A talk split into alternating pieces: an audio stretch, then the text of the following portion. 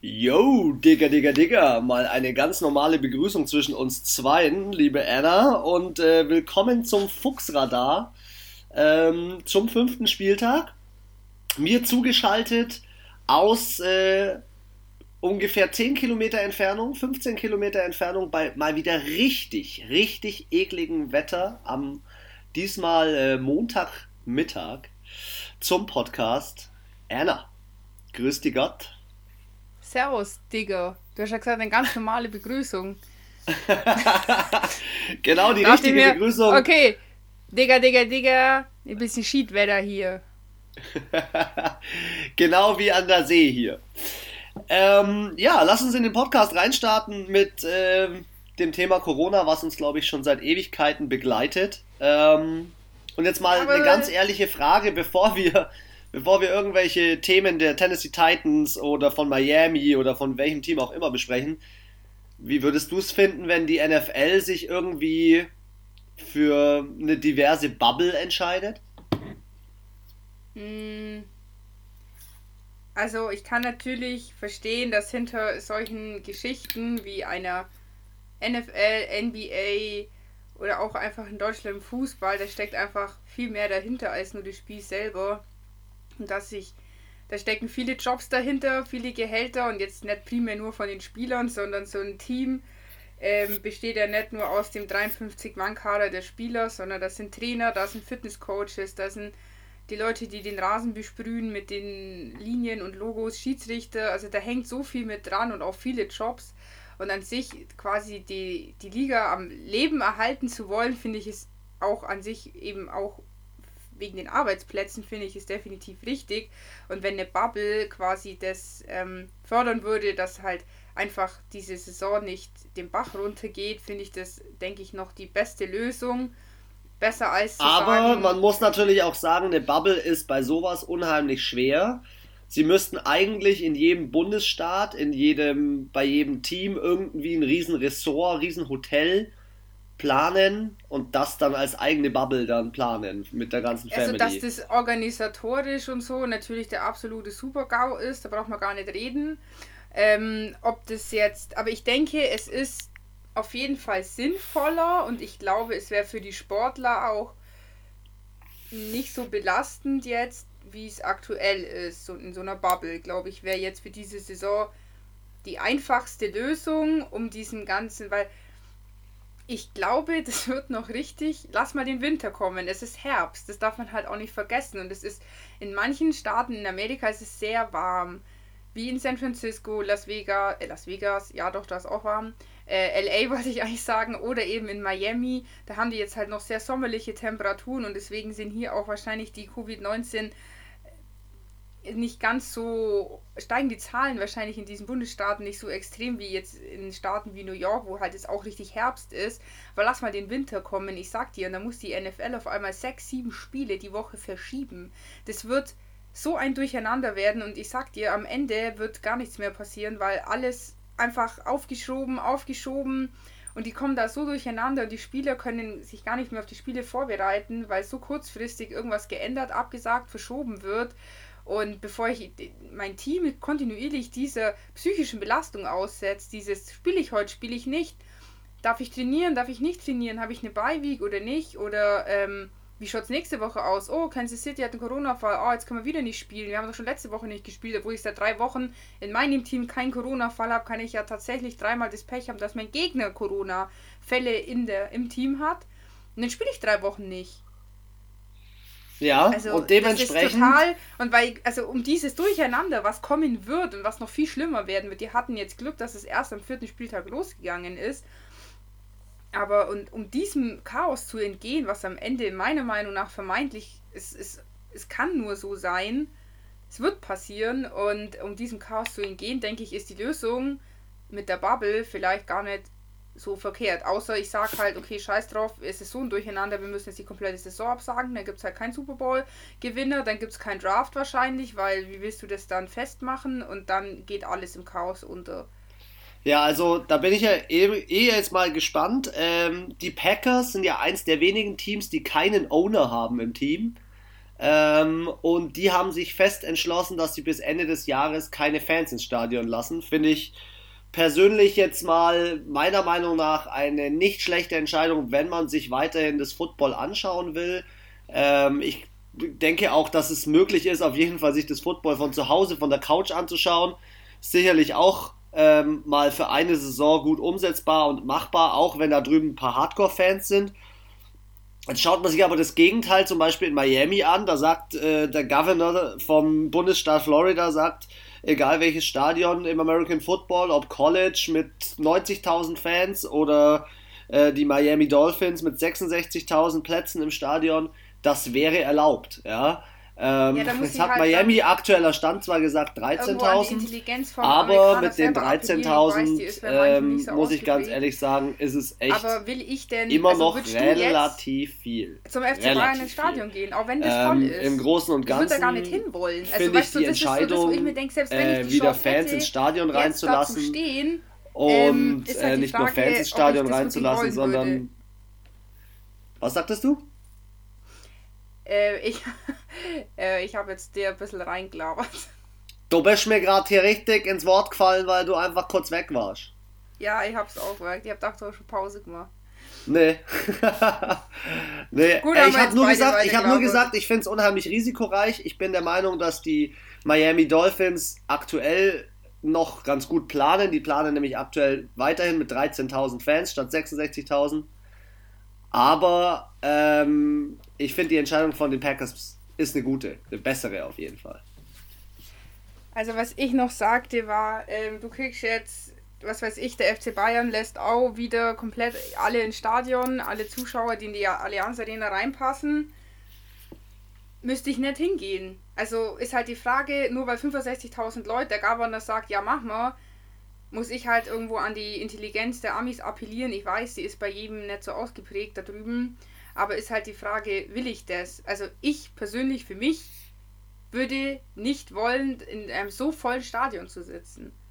Aber hey, über das Thema Intelligenz brauchen wir nicht sprechen, weil dann finde ich mal einen ganz fasten Übergang zum Thema Tennessee Titans. Bei denen ist die Facility, also der komplette äh, Trainingstrakt und alles, was dazugehört, ist zu seit 29.09. Und dann treffen sich Spieler, unter anderem wie Tannehill, auf einem College-Football-Platz, um zu trainieren. Ja, geil. In dem Team sind mit Offiziellen, glaube ich, schon fast 20 oder sogar über 20 Leute infiziert. Die sind nicht mehr im Trainingsflow, das ist Wettbewerbsverschiebung ähm, und alles nur, weil sie der festen Überzeugung sind, sie müssen irgendwie, ähm, ja, sich nicht an die Regeln halten. Die NFL lässt sich jetzt schon von jedem Team die Tapes schicken von den letzten 30 Tagen jeweils in den, in den äh, Trainingsräumen und so weiter, ob die alle Maske tragen, alle Hände desinfizieren. Ey, wo sind denn wir? Das ist voll der Kindergarten. Ja, aber das ist doch genau das, was wir auch, was ich gesagt habe, das ist diese Doppelmoral. Auf der einen Seite 65.000 Leute ins Stadion lassen, die Mann an Mann stehen, sich wahrscheinlich Aber da hat ja die NFL mit nichts zu tun, mit Anna. Bier, nee, nee, das, entsch das, ja, entscheidet, was, das entscheidet der Bundesstaat. Ja, aber trotzdem ist es eine Doppelmoral. Und ganz ehrlich, wenn die NFL sagt, keine Fans, dann sagt die NFL keine Fans. Dann kann der Bundesstaat 20 Mal sagen, ihr dürft Fans haben. Nee. Umgekehrt. Ja, aber ich muss der Bundesstaat, ja, der Bundesstaat ja, bestimmt ja über die internen Regeln. Richtig. Ja, Deswegen äh, haben die Miami also Dolphins ja gesagt, weniger Fans. Eben, das meine ich ja. Ich kann ja als Team, trotzdem ist es mein Stadion. Beziehungsweise bei Miami in dem Fall ist von Hard Rock Café oder Hard Rock Hotel.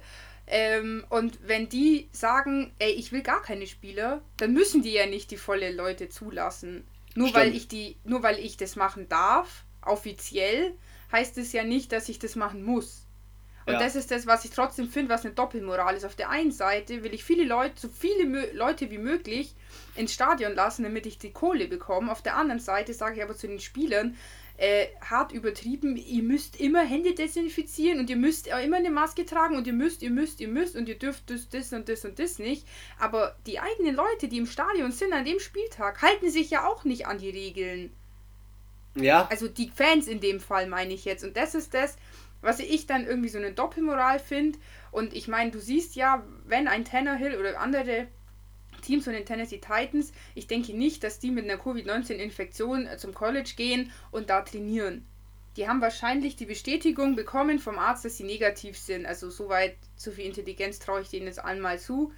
Und im Endeffekt, glaube ich, machen die das, weil der Druck so groß ist in der Liga, dass du gewinnen musst. Und die Titans haben einen gewissen Stand diese Saison. Sie wollen in die Playoffs und sie wissen, wenn ich jetzt drei Wochen lang nicht trainiere und nur alleine trainiere, bringt mir das nichts. Ich muss halt mit meinen Mates, ich muss mit meinen Wide Receivers als Quarterback trainieren, mit meiner O-Line und mit meinen Running Backs.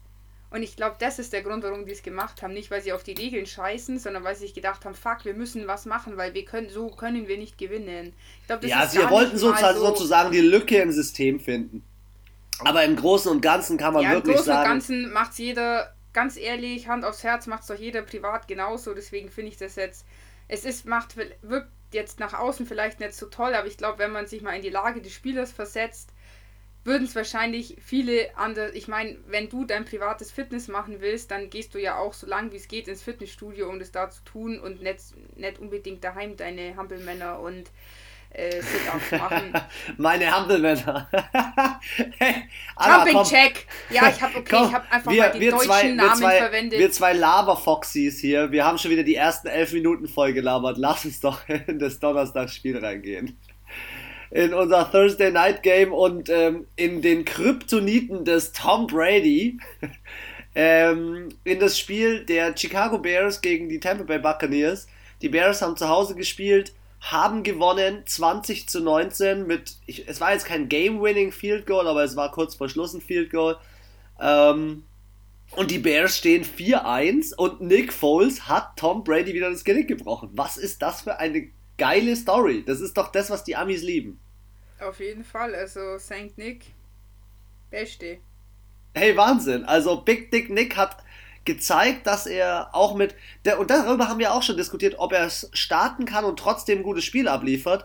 Er hat 30 von 42 Bällen angebracht, zwar auch eine Interception geworfen, ähm, aber im Großen und Ganzen war es ein gutes, gutes Spiel. Ähm, zwar überwiegend im äh, Receiving, nicht im Rushing. Im Rushing hatten sie nur 35 Yards.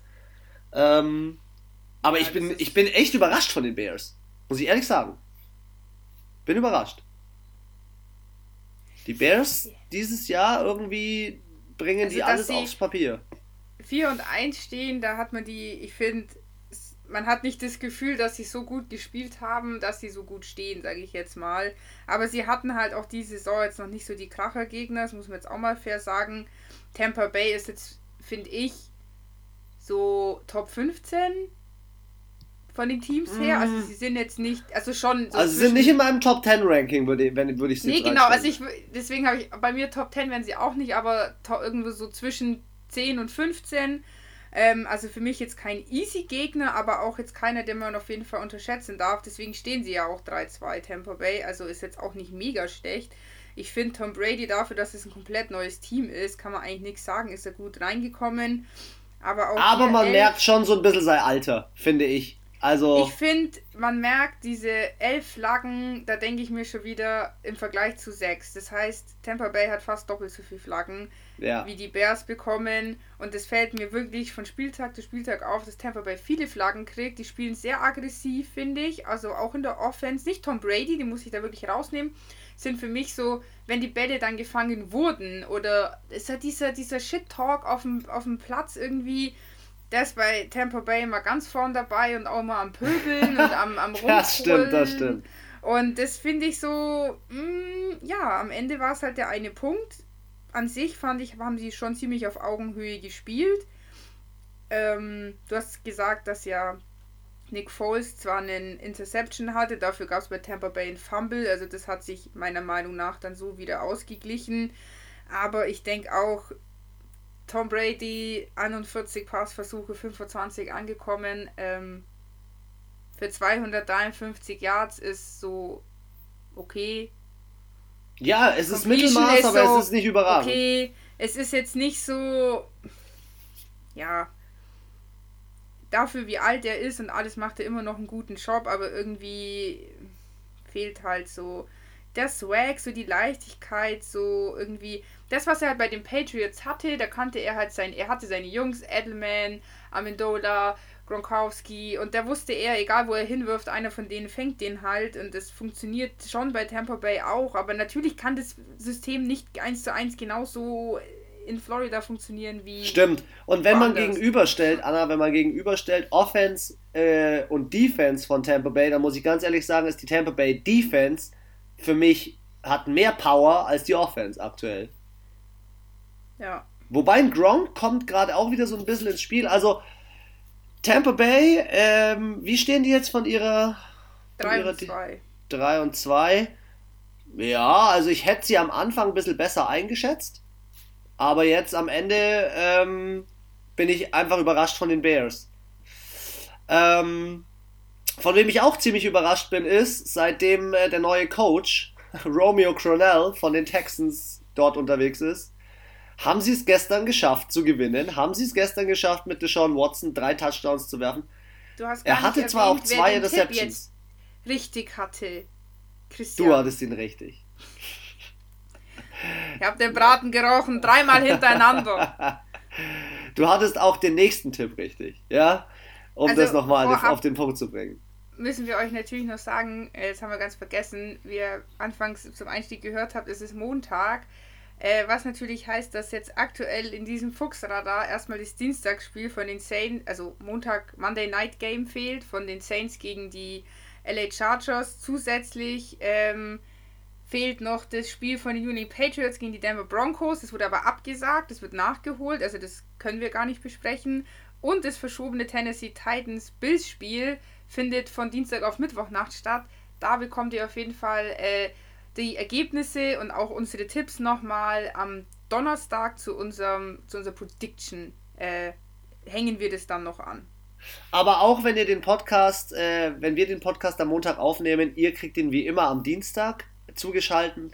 Und äh, dann lass uns wieder auf das Sonntagsspiel springen. Houston Texans gegen Jacksonville Jaguars. Auch hier hast du den Braten gerochen, Anna. Du hast es erschnuppert, dass die Texans mit ihrem neuen Coach dieses Spiel gewinnen werden. Und zwar äh, mit 30 zu 14 gegen die Jaguars. Minshew war irgendwie ein bisschen.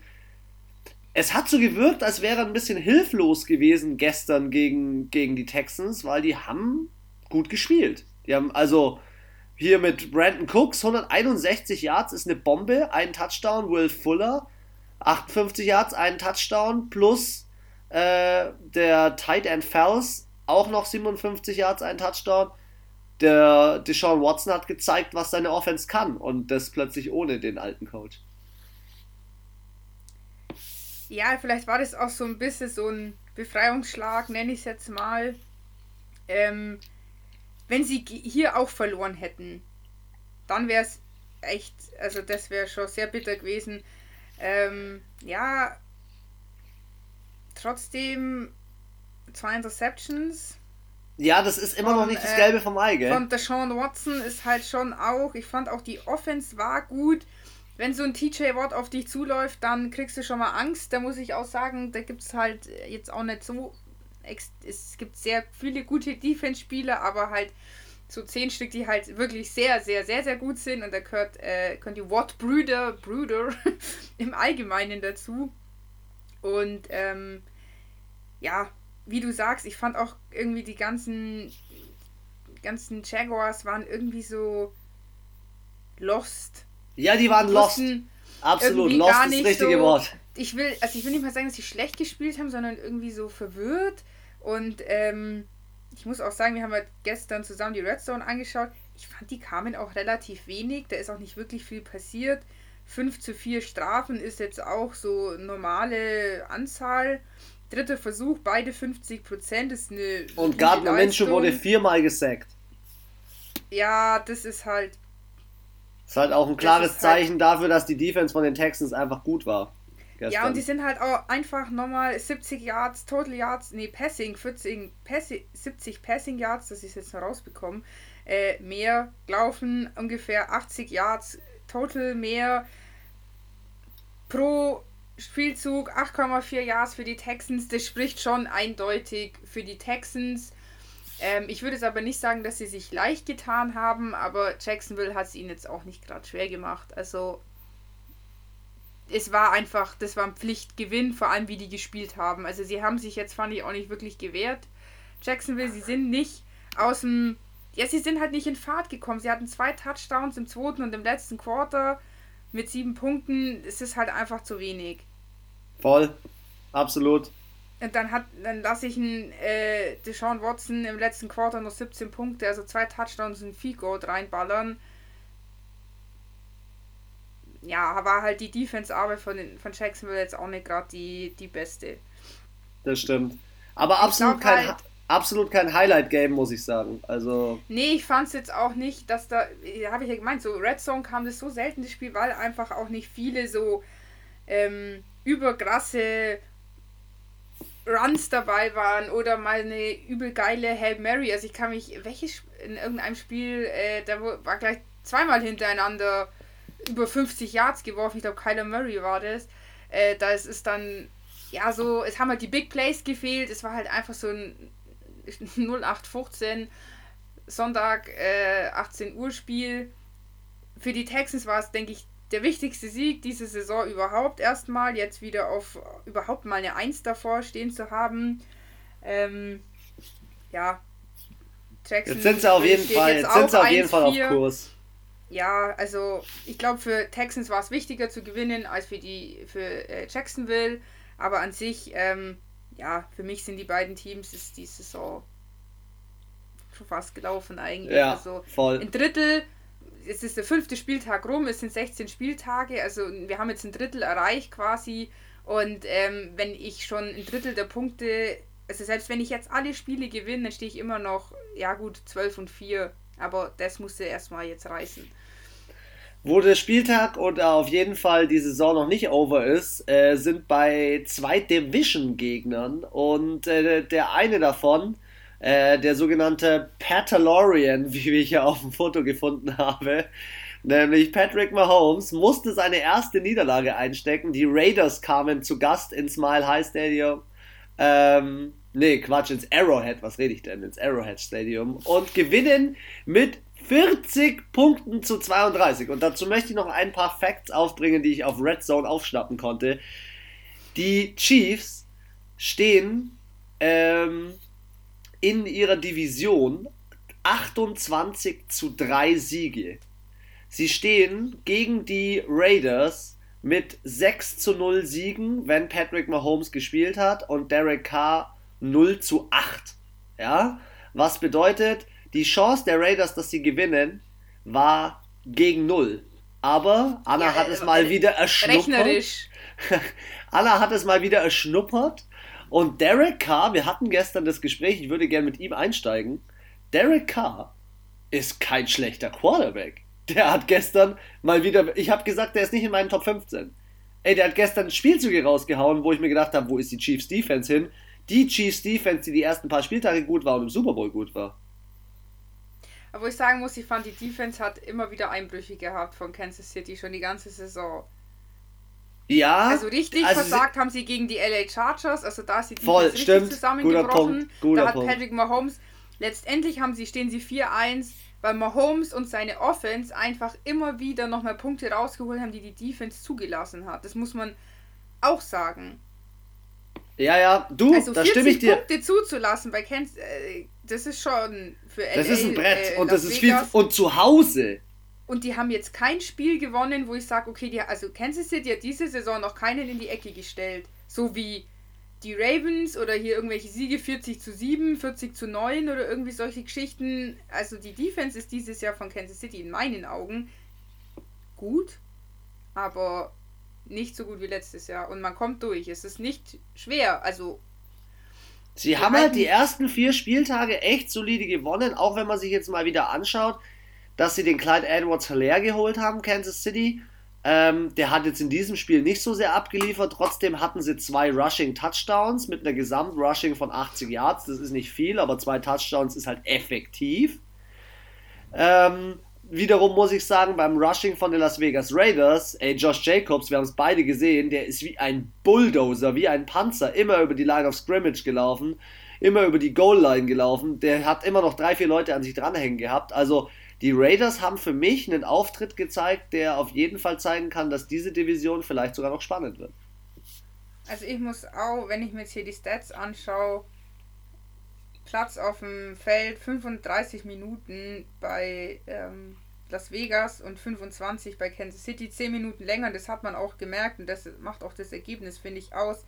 Im dritten Versuch hat Kansas City 42 Prozent. Das ist für Kansas City, finde ich, schon eher untere Mitte. Du meinst für Patrick Mahomes? Für Patrick Mahomes, ja. Und da finde ich halt auch, das sieht man halt, wie gut die Defense von den Raiders in dem Fall gearbeitet hat, dass sie es schaffen, halt auch im dritten Versuch ähm, Kansas City so oft, sag ich mal, zu ärgern. Ähm, ansonsten von den Yards her, ja, Las Vegas ein bisschen mehr, aber jetzt nicht aus, also jetzt nicht so ausschlaggebend, dass man sagt, okay, ist ja klar, dass die gewinnen. Weil Kansas City 10 Flaggen ist halt für die schon auch viel, finde ich. Und, Absolut. Ähm, ja, das waren halt auch oft so, so richtig dumme, äh, was war das einmal, ist die Zeit runtergelaufen. Sowas darf dir eigentlich auf dem Niveau, auf dem Level, nee. darf dir so eine, ein Delay of Game, wie es ja übersetzt heißt, nicht passieren. Das gebe ich dir recht. Ja, und wie gesagt, also ich fand die Defense, die hat am Ende nochmal, äh, da hat er dann schon nochmal auftritt, auftritt, Patrick Mahomes, den darf man auch in den letzten fünf Minuten vom Spiel äh, nicht unterscheiden, äh, unterscheiden, unterschätzen. äh, den darf man da nicht unterschätzen und der ballert dir einfach mal nochmal äh, 14 oder 21 Punkte und 6, 7 Spielminuten raus, das macht er schon. Und ich meine, sie sind ja, haben ja nochmal 8 Punkte gemacht in den letzten 5 Minuten, aber Las Vegas hat halt auch 16 gemacht und dann muss halt die Defense von den äh, Chiefs passen, damit die Offense von den Las Vegas Raiders nicht nochmal zusätzlich 16 Punkte hinten reinballert. Und das ist halt das Problem gewesen, und ich habe dir gesagt, auch in den letzten fünf Minuten, sorry, Arbeitsverweigerung von Kansas City.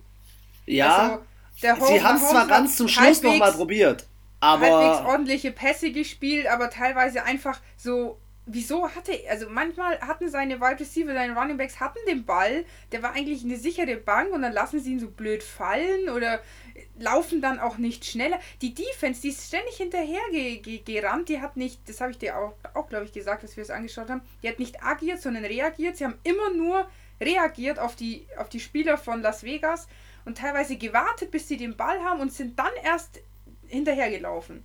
Ja. Ja, voll. das ist zu spät. Ich muss den umrennen, bevor er den Ball hat. Und das war irgendwie, sie waren sehr un, also ist mir aufgefallen bei der Defense, sie war sehr unaufmerksam, langsam, träge irgendwie und das ist für mich auch der Grund, warum sie letztendlich verloren haben. Das Vegas Raiders für mich hier wirklich auch verdient gewonnen. Die haben fair gespielt, die haben schön gespielt, sie haben keine, es gab kein allgemein im ganzen Spiel keine assigen Fouls oder Dinge, wo du dir denkst, Alter, das ist aber mies. ich bin fair. aber auch, bleib mal bei den Las Vegas Raiders. Ich finde, äh, die Las Vegas Raiders ähm, auch offensiv und so weiter, weil wir vorhin das Thema Derek Carr äh, noch gar nicht genug meines Erachtens besprochen haben ich finde wirklich, ich finde wirklich, die über, also die stehen 3 und 2 und die haben mich überzeugt. Die haben Saints geschlagen, die haben jetzt hier ähm, den Kansas City Chiefs Stress gemacht. Die können was. Irgendwie kommen die so langsam in, in, in Tritt. Ja, so, die haben jetzt auch nicht gleich so mit 4-0 gestartet, sondern ich glaube, das erste Spiel haben sie gewonnen, das zweite auch, das dritte dann verloren. Also es ist auch so eine, ähm, ja, ich finde, wenn du halt 4-0 stehst, dann ist natürlich der Druck, dass du das 5-0 schaffst, viel, viel größer als jetzt, wenn du, so wie die standen jetzt 2-2 und jetzt stehen sie 3-2. Jeder feiert dich. Obwohl du ja schon zweimal verloren hast. Aber das ist halt so, glaube ich, psychologisch einfach besser, glaube ich, wenn du jetzt vielleicht nicht das erste Spiel verlierst, aber das zweite oder dritte und dann das vierte, fünfte wieder gewinnen kannst. Ja. Weil so schaut dir jeder auf die Finger und jeder sagt, boah, welches Team wird jetzt die Seattle Seahawks schlagen oder halt die drei, vier, die jetzt noch übrig sind, die jetzt 5-0 stehen. Ja. De dementsprechend äh, gehen wir doch mal zu einem der Krisenteams. Inzwischen nicht ah. mehr 0 und 4, sondern 0 und 5. Ja, die haben es wieder nicht geschafft zu gewinnen. Ah, nee, ganz kurz, ich wollte noch einen ganz kurzen Beitrag schnell zu den äh, Las Vegas Raiders nennen. Äh, da gibt es einen Spieler, der heißt äh, Derek Waller, äh, Darren Waller. Und Darren Waller hat eine Foundation, so, keine Ahnung, Krebsspende, was auch immer. Und da haben die äh, Spieler sich getroffen und haben so eine Art Benefizskala, was weiß ich, ausgerichtet. War von der NFL zum Thema Corona von vorhin übrigens, war von der NFL nicht erlaubt. Dementsprechend hat jeder Spieler 15.000 Dollar Strafe bekommen, plus der Veranstalter Darren Waller hat 30.000 Dollar Strafe bekommen. Da sind wir wieder bei dem Punkt, die NFL kassiert an solchen Punkten einfach ein. Auf der einen Seite finde ich es gut und konsequent, aber auf der anderen Seite sind es natürlich auch Summen, die den Spielern, glaube ich, inzwischen echt wehtun, wenn sie da so einen Corona-Fehler begehen. Ja gut, auf der anderen Seite, ähm, du fährst 20 km/h zu schnell, musst, was weiß ich, äh, 150 Euro Strafe zahlen. Dir tut es weh, mir tut es weh. Denkst du, irgendeinem Porsche-Besitzer interessieren 150 Euro? Sagt er, das tanke ich innerhalb, äh, das verfahre ich in drei Tagen. Ja. Also ich finde es schon, ich, ja, ich finde schon besser, wenn Strafen auch an diesem durchschnittlichen Gehalt festgemacht werden und für dich und für mich sind 15.000 Euro unfassbar viel Geld. Für die ist es einfach einmal essen gehen. mit, mit der, mit der D-Line. Da gibt es ja, auch ja, nee, Lust, halt lustige so. also Geschichten. Die, ich meine, ich weiß nicht, was die verdienen. Im Schnitt, glaube ich, im, also im kompletten Querschnitt verdient ein NFL-Spieler irgendwie im Jahr 2 oder 3 Millionen Dollar. Ja, und, sorry, dieses, und die Karriere und die, genau, und die Karriere dauert so ungefähr drei bis vier Jahre, das heißt, du verdienst ungefähr 8 Millionen. Ja, da tun dir jetzt 15.000 Euro oder Dollar, ist zwar ärgerlich, aber ja. Es ist halt wie, wenn wir jetzt eine 150 Euro Strafe zahlen müssen. Das da, das tut weh und es nervt und man ärgert sich, dass man es zahlen muss, aber deswegen nage ich jetzt den Monat nicht am Hungertuch. Das stimmt. Und so ist es bei denen halt auch. Und deswegen finde ich es da angemessen, dass halt die Strafen höher sind als von einem Autonormalverbraucher in Amerika, der da dagegen verstößt. Weil das wäre ja lächerlich. Oh, kriegst 150 Euro Strafe, sagt er, mach mal 200. Komm, dann bleiben wir beim lächerlichen Thema. Das lächerliche Spiel der Atlanta Falcons, mal wieder hinten gelegen, mal Nein, wieder mal wieder fragen. gepunktet. Was riecht willst du erzählen? Es? Was riecht? Es riecht ein bisschen nach, nach, nach Feuer. Ich glaube, langsam brennt der Stuhl in Atlanta. Der, glaub, der, ist, der hat schon gebrannt, der hat schon gebrannt. Gestern Abend wurde er noch gefeuert. Ach so, ah, schau, das habe ich gar nicht mitbekommen. Ja, okay, wir haben es noch gesagt. Gestern äh, Abend. Der, also Hot Seat hat auf jeden Fall Texans, ist jetzt weg. Wir haben gesagt die Falcons und wen noch? Jets, gell? Jets und Giants. Ja. Ja, also sie haben ihn gestern Abend noch gekickt, nachdem er 23 zu 16 gegen die Panthers und Teddy B verloren hat. Ähm, meines Erachtens, Maddie Ice war gestern nicht auf dem Platz. Maddie Ice hat nicht Maddie Ice gespielt. Äh, der einzige, der für mich irgendwie überzeugt hat, äh, oder zwei, die für mich überzeugt haben, war Todd Gurley und Calvin Ridley. Aber ja. ansonsten, äh, von der Effektivität waren die Panthers einfach wieder vorne dabei. Und jetzt, schau, man muss sich diese Zahlen einfach mal wiedergeben. Todd Gurley macht 121 Yards, Calvin Ridley macht 136 Yards. Beide, eigentlich nee, voll gut. Eigentlich völlig okay. Und äh, 106, 166 Yards Rushing ist super. 226 Yards Receiving ist nicht so okay. Dann hast du aber das einfach das Problem, dass es am Ende doch wieder nicht reicht für die Falcons. Und ich muss ja ehrlich sagen, ich finde eigentlich an sich, und darüber sprechen wir auch immer wieder, qualitativ sind die Falcons echt ein gutes Team und die Verpflichtung von Todd Gurley war meines Erachtens eine Bereicherung. Matt Ryan ist ein super Typ. Sie haben die Qualität. Aber warum? Warum lassen sie sich von so einer Neuaufnahme von, von den Panthers schlagen, wo der, der Coach vom College kommt, Teddy Bridgewater mal fünf Spiele gut gespielt hat und über 100 Millionen Vertrag abgekriegt hat und äh, in, äh, wie heißt er denn, Christian McCaffrey verletzt ist und im Receiving eigentlich ja nur so zweitrangige Spieler spielt. Da frage ich mich, wie die Falcons das verlieren können. Sorry. Das frage ich mich bei jedem dieser fünf Spiele, was sie verloren haben, weil letztendlich hatten sie bis jetzt, meiner Meinung nach, schon im Kreuz so die Panthers als auch die Cowboys, als auch andere Teams zu schlagen. Und ähm, ja, sie haben ja auch oft geführt und ich finde auch, Carolina war jetzt kein übermächtiger Gegner, wo man gesagt hätte, boah, also die haben ja so stark gespielt. Also ich fand ehrlich gesagt eins der langweiligsten Spiele vom Spieltag. Voll. Für mich auch. Ähm, zum, Schu zum Zuschauen, zum Zuschauen so, die absolute Hölle. Ich meine, wie kann das sein, dass ich dann im, im letzten Quarter hat äh, Carolina auch nicht so gut gespielt, fand ich. Und die Falcons hätten es definitiv noch reißen können, einen Touchdown zu machen und dann hätten sie ausgeglichen. Ja. Ja, voll. Und dann denke ich mir so, ich meine, 23-16 ist kein Ergebnis, was du nicht hättest noch drehen können. Also es war alles da und ähm, gut von den Stats dieses Mal ausnahmsweise äh, die Falcons nicht meilenweit davor. Also hier waren es jetzt schon äh, 70 Jahre, Total Yards mehr. Ähm, vor allem im Passing war halt Teddy Bridgewater schon wesentlich effektiver. Von 27 angekommenen äh, Passversuchen, 313 Yards, ist schon solide. Und bei Matt Ryan waren es halt es sind nur 21 angekommen von 37 und es waren 226 Yards. Also es sind halt einfach mal von Teddy Bridgewater fast 100 Yards mehr gewesen.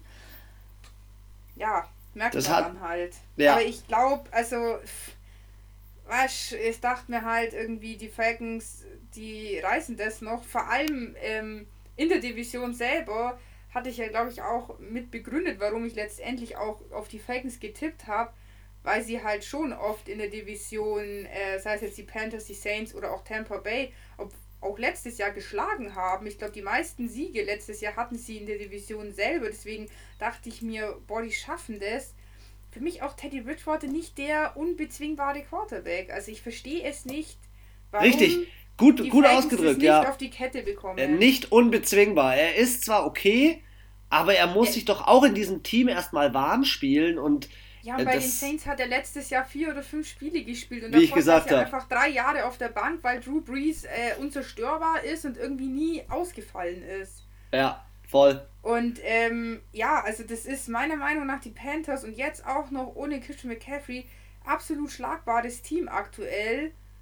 Und dann verstehe ich nicht, wie ich, wenn ich 0 und 5 oder 4 stehe, Seit 1997 stehen die Falcons das erste Mal 0 und 5. Seit 23 Jahren. Das ist halt auch einfach. Ja, also ich glaube, hier muss mehr passieren. Äh, ich habe es ja gestern auch gesagt, für mich Matt Ryan eigentlich ein guter Quarterback, der aber absolut sich lächerlich in diesem Team macht. Ich denke, ähm, er sollte einfach jetzt für seine letzten Jahre, er ist ja auch schon vom alten Eisen, einfach nochmal ein anderes Team nochmal da ein bisschen was abrocken. Bisschen so wie Philip. Rivers haben wir gesagt. So wie Philip Rivers genau, einfach nochmal so ein neues Rivers, Team und nochmal ein bisschen Kohle genau, einstreichen genau, ein, und nochmal. Ein, zwei, ein, zwei Jahresvertrag, die vielleicht nochmal irgendwo in die Playoffs führen oder das heißt nur, ähm, was weiß ich, einfach mal unten raus aus den letzten 10 Teams, sondern vielleicht einfach mal unter den besten 15 mitschwimmen, wäre ja auch schon mal was. Vielleicht mal knapp am Divisionssieg vorbeischrammen und nicht mit 0 oder was weiß ich, mit 3 und 13 die Saison beenden. Komm, dann gehen wir, dann lass uns doch gleich den Sprung machen zum nächsten Loser-Team. 0 und 5, da wo, äh, wo diverse äh, Leute schon sagen, die behalten ihren Coach bis zum Ende des Jahres. Also ähm, Edebala, ähm, der deutsche Spieler in der NFL, der leider gerade aktuell kein Team hat, hat schon gesagt, ganz ehrlich, ähm, die Jets, den trauen dazu, dass sie Adam Gaze bis Ende der Saison behalten, egal ob sie jedes Spiel verlieren. Die stehen nämlich auch 0 und 5. Nachdem äh, die Cardinals mal wieder die Kurve gekriegt haben, Kyler Murray mit seinen kleinen äh, Running-Stumpen ist wieder, ist wieder losgerannt, hat wieder Gas gegeben, ist ein Touchdown gelaufen. Ähm, und hat Alter. eigentlich ein solides Spiel abgeliefert. Alle Running Backs, die gelaufen sind, haben gescored. Also nice. Also wenn der noch wenn der nochmal, äh, der kommt nochmal in die NFL History für Most äh, Self-Running Touchdowns. Ich weiß gar nicht, wie, er, wie viele gerade hat. In jedem Spiel ist er ein Touchdown gelaufen, mindestens. Das heißt, fünf Spiele, der ist schon fünfmal selber ein Touchdown gelaufen und im ersten zwei Spielen, glaube ich, sogar doppelt, zweimal. Also der hat mindestens fünf und ich würde sagen, der hat safe schon acht selbst gelaufene Touchdowns. Also der hat gegen die Warte. Ich muss ja gleich nachschauen. Klar muss ich das gleich nachschauen. Hau du mal ein paar andere neue Stats raus zu dem Spiel, weil also dann, in dem Spiel gab es jetzt noch ähm, mehr. 37 Passversuche war anscheinend ziemlich interessant, weil das hat ja auch Matt Ryan und ähm, Teddy Bridgewater gehabt, auch Kyler Murray, aber hier sieht man es sind auch 27 angekommen für 380 Yards. Ich meine, da sieht man schon, der Teddy Bridgewater hatte 318 für die gleiche Anzahl. Also da sieht man da schon ein bisschen mehr Qualität, finde ich, dabei. Joe Flacco, ganz ehrlich, da hätten sie auch einfach niemanden aufs Quarterback aufstellen können. 33 Passversuche, 18 angekommen. Das ist schon brutal, also, gell? Das ist schon nicht gut.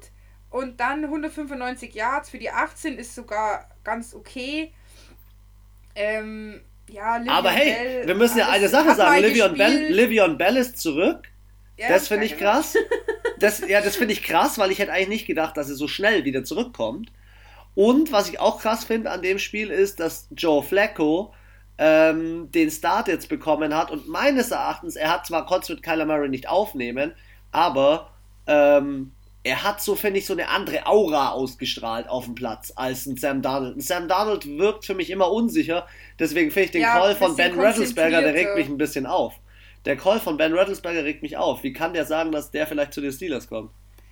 Ja, aber du musst ja auch immer überlegen, ich meine, du siehst es, finde ich, in so vielen Sportarten, was ein Spieler, der funktioniert irgendwie gar nicht in dem Team und auf einmal kommt er woanders hin und rastet aus und du denkst dir so, wieso hat er eigentlich nicht in dem und dem Team so und so gespielt? Okay, gebe ich dir recht, aber wir hatten gestern also auch die Diskussion. mit Big Ben an der Hand, weißt kann und in dem Team und mit dem Swag von den Steelers kann ich mir schon vorstellen, äh, dass es da einfach.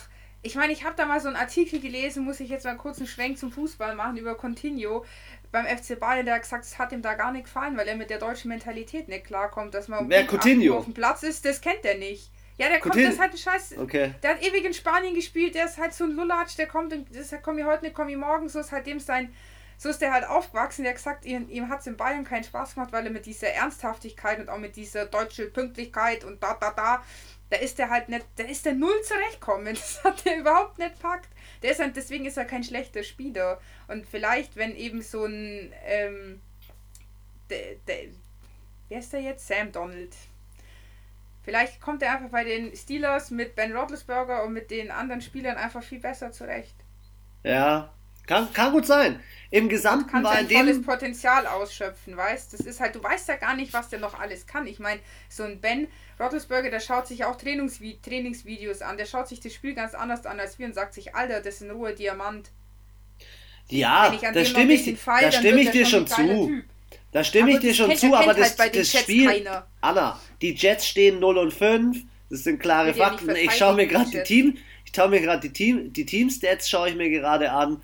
Und Alles auch wenn Flacco gespielt hat, muss ich ganz ehrlich sagen, ey, die Arizona Cardinals haben gezeigt in allen Bereichen, dass sie besser sind, auch wenn sie im Rushing vielleicht nur 4 Yards mehr haben. Aber 7,3 Average pro Spielzug, das ist sau gut. Aber wo man ähm, auch sagen muss, es ist jetzt auch nicht das Be also ich muss sagen, es war jetzt auch nicht das geilste Spiel von den Cardinals. Also mit einer Interception hätten die Jets mal locker nochmal äh, ein Touchdown mehr rausschlagen können, dann wäre es schon mal 17 zu 30 gestanden. Dann 10 Flaggen zu 6. Also ich finde die Cardinals, ich hätte jetzt nicht gesagt, wenn so wie sie da gespielt haben, hätten sie gegen ein anderes Team nicht gewonnen. Ja, also ich aber glaub, ich finde 30 so ein, zu 10 so ein, ist schon relativ so, deutlich.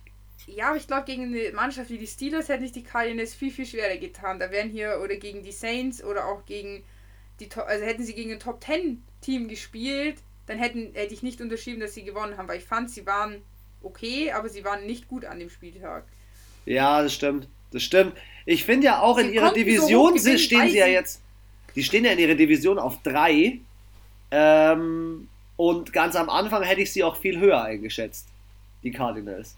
Also die müssen schon noch für das, falls sie mal in die Playoffs wollen, auch mit Hopkins, der, wie du vorhin schon erzählt hast, mit zwei Spielzügen mit Kyler Murray über den Platz gerannt ist, zweimal 50 Jahre zum Touchdown, das war heftig, ähm, müssen sie trotzdem noch, oder können sie doch trotzdem noch mal eine Schippe drauflegen.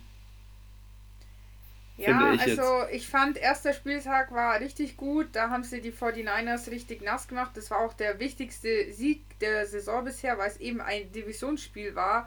Und da ist es echt immer wichtig zu gewinnen. Vielleicht haben sie auch die Einstellung, ich reiß mir kein Bein gegen die Chats aus.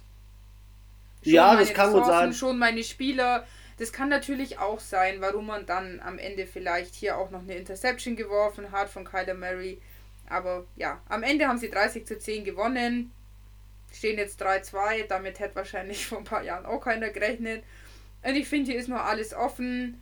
Ähm, ich glaube, hier äh, wird sich die Division am Ende des Tages entscheiden, weil auch die 49ers jetzt nicht so überraschend, überragend spielen diese Saison. Ja, noch also, kein Spoiler. Wir springen einfach mal vom einen 30 zu 10 Spiel zum nächsten 30 zu 10 Spiel und zwar zu der Mannschaft, die einen Platz über den Arizona Cardinals steht. Die LA Rams. Ähm, war jetzt auch ehrlich gesagt kein Highlight-Game. Äh, die LA Rams gewinnen 30 zu 10 gegen das Washington Football Team. Aber, und das habe ich dir auch gestern auch gesagt, das habe ich dir auch gestern gesagt, Anna, ich finde, Jared Goff bringt solide was auf den Platz. Ähm, und zwar durchgängig. Zusätzlich hast du die Rams Defense, die von Aaron Donald angeführt wird, der gestern äh, nur so by the way gesagt, ähm, als einer der, deswegen ist er auch im 99 Club, ganz ehrlich. Der hat gestern einfach mal ganz gemütlich mal 4 Sex gemacht. Ähm, ja, und, und, die ste und die stehen 4 und 1. Die Rams stehen 4 und 1. Ja, und noch, also du musst ja sagen, nicht nur für Sex, sondern auch drei Tackle for Lost. Richtig, stimmt. Drei Tackle for also Lost. Das kommt ja auch noch dazu. Also, also, er ist eine Bombe. Die haben eh gesackt wie die Behinderten. Also wenn man sich das anschaut, achtmal gesackt, neunmal Tackle for Lost.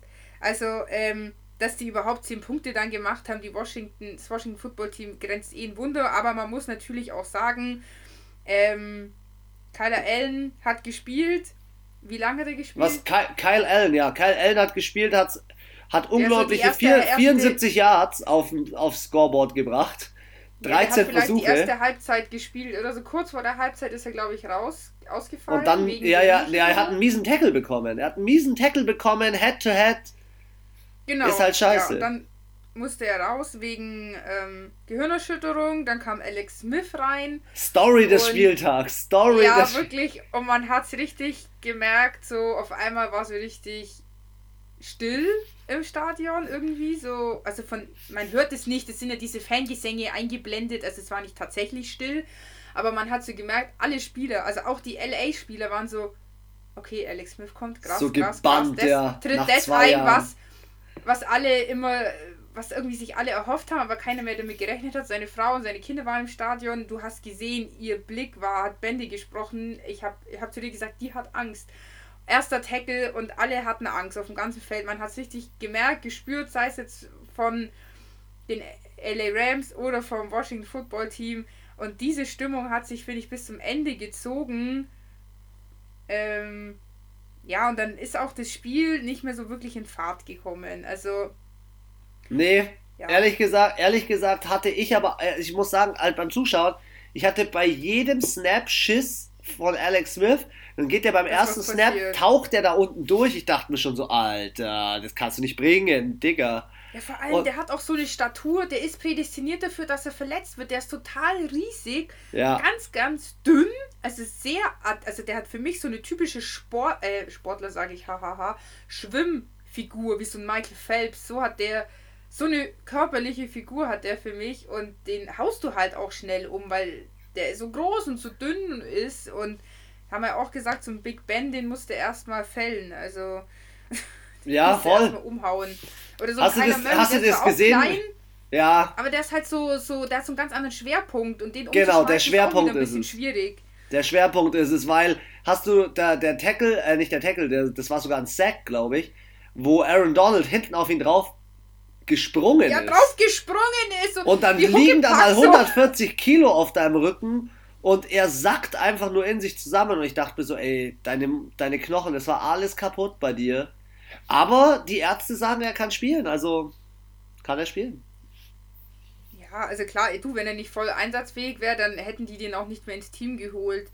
Aber ähm, es war jetzt keine Überraschung, also auch ohne dass das passiert ist, hätte haben wir ja beide auch gesagt, wir sind, äh, wir denken, dass die LA Rams das reißen. Haben sie am Ende vom Tag auch gemacht. Jason Young war zwar wieder drin, konnte sich aber auch an dem Spieltag irgendwie nicht so beweisen. Ähm, ja, Washington, ich glaube, bei denen ist einfach zu viel, zu viel los. Coach mit Krebs, komische Namensänderung. Ähm, einen, einen, äh, Ex-Rookie-Quarterback, äh, der nicht abliefert den sie dann ja, also, benchen also, und auf die dritte äh, als dritten Quarterback einsetzen. Die Quarterback-Position funktioniert da nicht. Ähm, also es ist äh, schwierig. Ja, ich glaube, die müssen personell, ja, die müssen jetzt erstmal einen Namen finden, hinter den sie auch stehen können, weil einfach nur, wo spielst du? Washington Football Team, das ist halt auch, ich glaube, die identifizieren sich auch aktuell nicht mit ihrem Team, weil sie wissen, dass es nicht der Name ist, den sie haben. Ihr Coach ist Krebs, hat eine schwere Krebserkrankung und ähm, ja, ich glaube, das ist nicht ihre Saison, das ist nicht ihr Jahr und ähm, die haben super, sie haben sich wirklich tolle Verstärkung im Draft geholt, aber es ist halt auch nicht die Pauschallösung. Und ich glaube, die müssen jetzt einfach nächstes Jahr nochmal ein bisschen umstrukturieren, ein bisschen gucken, ein bisschen aussieben vielleicht auch, so hart es klingt und sich vielleicht auch ähm, ein Maddie Ice vielleicht holen, der am Ende sagt, äh, er hat keinen Bock mehr bei den Falcons, verlieren kann ich auch in Washington. ja, ja wer weiß, also das wäre jetzt zum Beispiel so ein Team, wo ich sage, da könnte jetzt Maddie Ice vielleicht hingehen, da könnte er noch mal ein bisschen was rausholen. Weil Aktuell ich finde, an sich ist auch Washington nicht unbedingt ein schlechtes Team, aber ich finde halt vor allem in der Offense sind die halt schon angeschlagen und die Quarterback-Position ist so wie letztes Jahr in Miami total durcheinander irgendwie und das so, so eine Unruhe eben. Ja, also aktuell muss ich ja sagen, ist die Quarterback-Situation generell interessant. Aber vielleicht nochmal ein ganz kurzer Schwenk zu LA. Für das, was LA alles abgegeben hat, mit Todd Gurley und so weiter und so fort. Ich habe gestern von meinem Lieblings äh, LA Ram gesprochen, nämlich Cooper Cup. Der ist für mich talentiert ohne Ende und sie haben ja auch mit auf dem Running ganz gut nachverpflichtet, auch mit dem Rookie Cam Akers. Aber für das, dass die LA Rams so ein Team haben, ähm, das jetzt nicht namentlich die Bomben auffährt, stehen die 4 und 1 und das ist meines Erachtens genauso überraschend wie bei den Chicago Bears. Ich, ich bin echt positiv überrascht von den LA Rams. Aber ich muss auch sagen, also wirklich Washington, was ist das? Die Stats, die habe ich ja erst jetzt gesehen. 108 zu 429 Total Yards. Ja, die ja. haben einfach 300, über 300 Yards mehr. Aber Anna, das ist nicht, die, das sind nicht, nicht zwangsläufig, das ist nicht nur zwangsläufig, zwangsläufig die Offense von Washington, sondern auch echt eine solide Defense von den LA Rams den ja, ja, Kyle klar. Allen, du kannst dich noch erinnern, Kyle Allen wurde rausgefault oder rausgetackelt, da mit der Head-to-Head-Tackle. Ja. ja. von wem? Von, ähm, wie heißt der, der Cornerback äh, von den oh. LA Rams? Ähm, ähm, ähm, ähm, ähm, du bist hier der, der Spieler. Ja, ich bin doch gerade dabei. Ich bin doch gerade dabei. Ja, aber auf jeden Fall jetzt trotzdem pro Yards 2,1 Yards bei Washington. Das ist einfach schlecht. Äh, Jalen Ramsey. Jalen Ramsey. Ja, es ist nicht gut und ich gebe dir da schon recht. Trotzdem also ich mein, möchte ich in so einem Spiel auch mal so ein bisschen herauskristallisieren, dass es wirklich, glaube ich, dass man den LA Rams auch mal ein Kompliment machen kann, weil die spielen guten Football. Effektiven ja, Football. Also, aber das ist hier wie bei den Cardinals, es ist jetzt kein Hexenwerk, da zu gewinnen. Okay. Okay. Ja, sorry, Alter, bei den Stats, also also mehr als 108 Total Yards zu schaffen, das, das, das schaffen kleine Kinder beim Flagball. Flag Football. ja, sorry. Also es war, also klar, die Defense hat gut gearbeitet und 8-6 musst du auch erstmal schaffen, ja. Aber sorry, bei denen, du hast einfach gemerkt, sobald Kyle Allen weg war und dann war das komplette Spiel hat sich geändert und auch die mentale, das richtig gemerkt, es war eine Anspannung bei Washington in der Defense, in der Offense, da hatte keiner mehr richtig funktioniert, da war irgendwie Kopf, äh, schwer im Kopf und ja, deswegen, ja, die LA Rams haben eine gute Defense und sind auf eine schlechte Offense getroffen. Das ist natürlich, spielt ja immer in die Karten. Aber jetzt hier zu gewinnen, ist jetzt nicht das, wo ich sage, oh wow. Oh wow waren Las Vegas Raiders. Okay. Und oh wow waren auch meine Steelers. Muss man ja wirklich sagen. Sie waren ja, erst in Führung. War kurz vor knapp, gell, hier. Sie waren, jetzt pass auf, sie waren ja erst in Führung, dann war es eigentlich Ausgleich und dann drehen sie plötzlich wieder auf und gewinnen mit 38 zu 29 zu Hause gegen die Eagles, sind somit 4 und 0 nachdem sie letzte Woche eine nicht geplante Bye-Week hatten. Die Titans haben ihnen ja mit ihrer Corona-Situation so ein bisschen die, die Bye-Week mit auf den Weg gegeben. Aber mein Highlight, und du weißt, ich bin ein Rookie-Freund, ja. Ähm, Chase ja, Claypool. War, ist auch geil. Also ganz ehrlich, du hast auch alle Touchdowns gesehen. Der Typ hat aufgefahren. 110 Yards, drei Touchdowns. Ähm, plus auch noch ein Rushing-Touchdown. Was geht denn ab? Ben Rattlesberger und da musst du auch nochmal drauf eingehen, weil da haben wir gestern auch schon ganz, ganz viel drüber gesprochen und du hast da wirklich auch eine ganz äh, gute Meinung dazu. Der Ben Rattlesberger, der ist vielleicht alt und der ist vielleicht groß, schwer und läuft wie eine Dampflok, aber seitdem der wieder da ist, der macht das ganze Team besser. Der macht Juju besser, der macht seinen Running Back Connor besser, der bringt Leute wie Rookies mit rein. Ich finde das Wahnsinn, was die Steelers dieses Jahr auch fahren. Und die Defense ist unschlagbar. Ja, die, obwohl wir gesagt haben, also 29 Punkte sich einschenken zu lassen, sind definitiv 20 zu viel. Also es war jetzt. Für die Steelers ja. für die Steelers muss ich sagen, war ich von der Defense im, am fünften Spieltag äh, enttäuscht. Also ich fand die letzten vier Spieltage haben sie sich waren viel besser. Sie haben schon gebraucht, bis sie ähm, reingekommen sind. Das hat man dann eben am Ende auch gemerkt ähm, dass die Defense wieder da war, aber zwischenzeitlich, also als dann ähm, Philly hier, die, die haben das ganz tricky gemacht. Die haben in jedem Quarter haben die einen Touchdown gemacht. Philly? Ja, ja Philly, Philly, hat sich in dem Spiel die, meines Erachtens so ein bisschen so reingeschlichen. Ja, ja, so, so sneaky, so von hinten reingesneakt irgendwie. Und auf einmal stand es dann 29 zu 31 und du dachtest dir so, oh Bara, äh, jetzt ein Free Goal und dann äh, war's das. Da hat aber eben Big Ben nochmal äh, einen Touchdown oben drauf gehauen, hat gesagt, so nicht! Aber, ähm, also es war knapp, es war ein sehr attraktives Spiel, auch wenn, also wirklich, ich schimpf, schimpf oft über die Eagles. Ähm, aber die Eagles haben gut, ja. Grund, weil ich an sich gut, weil ich finde, dass sie an sich ein gutes Team haben und ich das immer nicht verstehe, wie wenn ich solche Waffen habe, wie ich dann immer da ablosen kann. Äh, in dem Spiel haben sie sich mega gut geschlagen. Auch die Stats, also sie haben hier definitiv auf Augenhöhe gespielt. Beide Teams. Pittsburgh 73, Philly 71 beim dritten Versuch.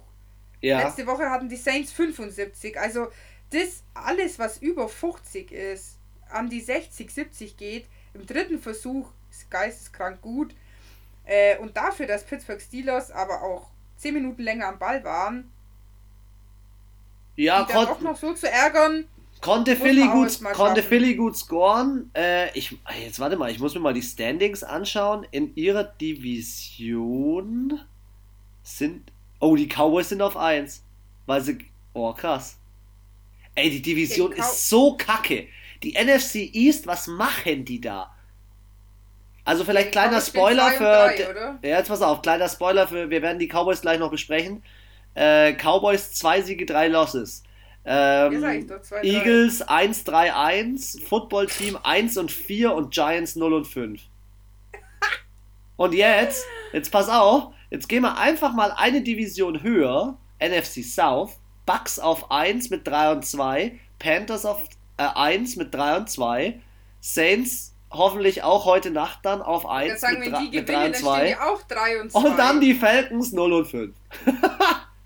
Ja, aber das ist auch der, der einzige, das einzige Team, was da reinscheißt in die Division, blöd ja. gesagt. Aber schaut doch mal Pittsburgh Steelers an, die stehen jetzt 4-0. Ravens stehen, äh, gut, den Steelers 4 und 1. dieses eine Spiel. 4 und 1. Äh, die stehen 4-1. Äh, die Browns stehen auch 4-1. Alter. Wahnsinn. Das, ist, das, das auszusprechen ist. Aber gehen wir, gehen wir noch mal kurz in das Spiel rein. Also, das war ja Claypool, der eine gute Leistung gebracht hat äh, im Großen und Ganzen. Ah, ich stimme dir voll zu. Ich fand, die Eagles haben echt äh, ganz gut gespielt. Das Problem waren wieder Carson Wentz Interception und da gehe ich jetzt mal ja. klar in die Defense von den Steelers rein. Auch wenn die Steelers 29 Punkte zugelassen haben, muss man am Ende sagen, die Steelers hatten wieder 5-6. Die Steelers hatten ähm, zwei Interceptions das ist einfach, eine Defense ist auch mit Turnovers zufrieden und ähm, die haben jetzt hier in diesem Spiel mit auch das Team, äh, das, das äh, Spiel entschieden. Die Steelers haben äh, genau mit solchen Sachen wieder gepunktet. Und ich muss ja eins sagen, gell, weil wir waren ja vorhin bei Ben Rattlesberger zum Thema Team besser machen. Er hat halt keine Interception. Und dieses keine Interception haben, das war, also letztes Jahr, da gab es ja diverse Ersatzquarterbacks, die Namen müssen nicht mehr genannt werden, weil das waren gerade so zum Überleben waren die Quarterbacks da. Äh, die haben eine Interception nach der anderen geschmissen. Da ist schon. Ja, auch wenn du überlegst, schau mal, die, die Ding hatten, glaube ich, einen Sack. Die Eagles in der Ja, ja, einen. Einen. Ja, und die Steelers halt vier. Das ist halt auch einfach schon mal drei mehr. Fertig. Ja, ich, ich muss sagen, ich bin, ich bin glücklich darum. Ich frage mich aber dann, wenn wir jetzt mal die Steelers, warte mal, ich habe die Schedule von denen leider nicht im Kopf, wie die, gegen wen die spielen. Oh, nächster Spieltag wird ja richtig nice. Gegen die Browns, ey. Uh, Division, Schlägerei, die zweite. dann spielen sie das Nachholspiel gegen die Titans und dann spielen sie gegen die Ravens. Also die haben jetzt in den nächsten drei Wochen haben sie auf jeden Fall zwei Divisionsspiele. Ja. Wird, wird nochmal eine spannende, eine spannende eine Geschichte. Spannende Kiste. Komm, gehen wir zur, zur Klatsche des Spieltags, zur Zerstörung des Spieltags. Die hat stattgefunden äh, bei Baltimore. Äh, in Baltimore äh, gegen die Cincinnati Bengals. Leider musste Joe Burrow als Rookie erstmal viel Lehrgeld ich seh, bezahlen. Ich sehe gerade, es ist ja 27-3 ausgegangen und ich hatte 28 zu 14 getippt. Ja, da ist den Bengals aber für das Spiel noch relativ viel zugetraut. Ja, ich bin die Zeile rübergerutscht. Ich dachte, ich habe ja bei Pittsburgh 28-7 gesagt. Da bin ich gerade rübergerutscht und dachte mir so, war ja gar nicht so schlecht. ja, Lamar, ja, also, Lamar sie, hat halt mal wieder gezeigt, was abgeht. Ich finde es immer so. so auf die Fresse bekommen, hätte ich nie gedacht. Die Bengals? Ja. Ja, also die Ravens schon, wollten da nichts anbrennen lassen. Aber ich hätte jetzt auch nicht gedacht, dass sie so also so, dass sie nur drei Punkte, also nur ein Field Goal, kein Touchdown schaffen. Anna, die Bengals ich mein, wollten nichts anbrennen lassen. Ja. Ganz klare Geschichte. Die Bengals. Äh, die, die Ravens. Die Ravens wollten nichts anbrennen so, lassen. Also die, die wollten nichts anbrennen lassen, die wollten unbedingt verlieren. Sorry, Versprecher. Ähm, was ich so krass finde in diesen Statistiken, wenn man sich die anschaut, die Baltimore Ravens haben 1, 2, 3, 4, 5, 6, 7 verschiedene Running Backs aufgestellt für 161 Yards. Das sind ja nur Running Backs in dem Team irgendwie. Ja, aber bei denen rennt ungefähr jeder. Also die haben so Auch viele Trickspielzüge. Der rennt gleich zurück. Wer? Robert Griffin. Robert Griffin minus ein Yard. ja, ja. Nee, aber im Großen und Ganzen, äh, über das Spiel kann ich nicht viel sagen, außer dass die Cincinnati Bengals die Ehrenpunkte im letzten Viertel noch gemacht haben mit den dreien. Ähm, Joe Burrow war, war heillos überfordert, wurde siebenmal gesackt. Äh, es ist ein ganz klar, es ist eine, eine Machtdemonstration, was, was die Ravens ja, dort aufgefahren haben. Also du siehst auch zwei Fumbles, gute Arbeit von der Defense, dann von den Ravens, dass Cincinnati zwei Fumbles hat. Beide haben eine Interception geworfen. Im dritten Versuch Baltimore 46, auch jetzt dafür, dass sie so allmächtig rüberkommen, fand, ich, hätte ich jetzt hier sogar noch einen höheren Wert erwartet. Ähm, ja. Aber was mich schon wundert, also. Du hast gestern über Lamar Jackson gesagt, du hast, du hast doch gestern über Lamar Jackson gesagt, oder beziehungsweise über die Ravens, sie sind noch nicht so gut wie letztes Jahr und irgendwie noch nicht contendermäßig gut unterwegs. Also ich wollte dich gerade sagen, schon mal, Lamar Jackson 37 Passversuche, 19 angekommen, ist auch nicht gut. Für 180 Yards ist so. Nee, es geht schon besser. Eigentlich. Also ähm, klar, er läuft ja auch immer viel, aber selbst da, er ist nur drei Yard gelaufen. Ja. Selber. Das ist auch ungewöhnlich eigentlich. Aber du hast und ja auch, also du hast ja auch gemeint, und da waren wir uns auch sehr einig, ähm, die fahren nicht das komplette, die machen zwar ein sicheres Spielchen mit denen, und Spielchen sage ich deswegen als äh, so als Wort, weil sie haben sie schon ein bisschen an der Nase rumgeführt, aber sie wollen auch nicht ihr volles Potenzial verschießen und sie wollen erst recht nicht sich verletzen gegen, bei dem Spiel gegen die Bengals. Genau, also ich finde, es war jetzt hier klar ein eindeutiger Sieg, aber eben, was du jetzt auch gesagt hast, ich finde jetzt noch nicht, dass sie die Leistung vom letzten Jahr, also dieses Feeling, dass so, so ein Underdog kommt und einer jetzt so die Liga aufmischt, das habe ich bei den Ravens nicht. Das ist für mich dieses Jahr eher die Bills zum Beispiel, die so Power, auch so Power auf den Platz bringen und so mit so viel, also die transportieren auch ganz viel positive Energie, finde ich. Und das hast du bei den Ravens nicht so irgendwie. Also, wie gesagt, ich will jetzt nicht sagen, sie haben absolut gut gespielt, es war eine solide Leistung, aber es war jetzt auch nicht, dass ich sage, so eben von den Statistiken oder auch das, was ich vom Spiel gesehen habe, ähm, man hat gemerkt einfach, Joe Burrow, die Defense von den Bengals hat sich unfassbar schwer getan und das war auch der Grund. Und das war einfach nicht denen ihr Tag und Baltimore Ravens wenn sie richtig Bock gehabt hätten, so richtig Bock. Dann hätten die über 50 sie Punkte einfach nochmal 20 Punkte drauf baller, reinballern können. Und das ist das, was ich dann nicht verstehe.